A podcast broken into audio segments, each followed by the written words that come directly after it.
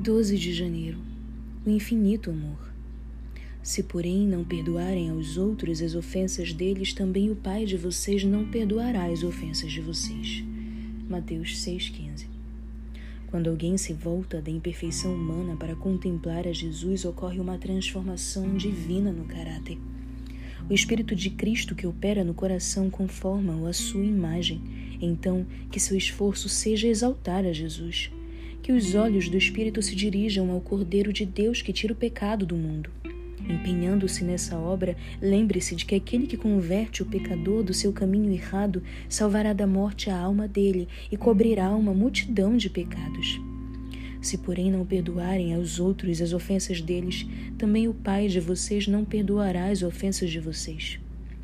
Nada pode justificar o espírito irreconciliável Aquele que não é misericordioso para com os outros mostra não ser participante da graça perdoadora de Deus.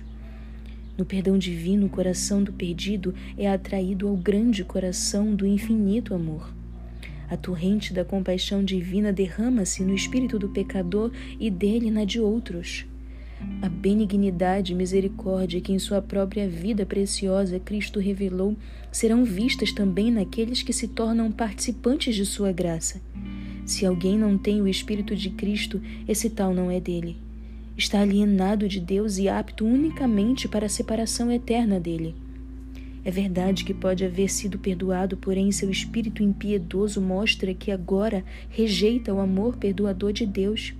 Está separado de Deus e na mesma condição em que estava antes de ser perdoado. Desmentiu seu arrependimento e os pecados sobre eles são como se não se tivesse arrependido. A grande lição da parábola está no contraste entre a compaixão de Deus e a dureza de coração do ser humano. No fato de que a misericórdia perdoadora de Deus deve ser a medida da nossa própria. Não somos perdoados porque perdoamos, mas pela forma como o fazemos. O motivo de todo o perdão acha-se no imerecido amor de Deus, mas por nossa atitude para com os outros demonstramos se estamos repletos desse amor.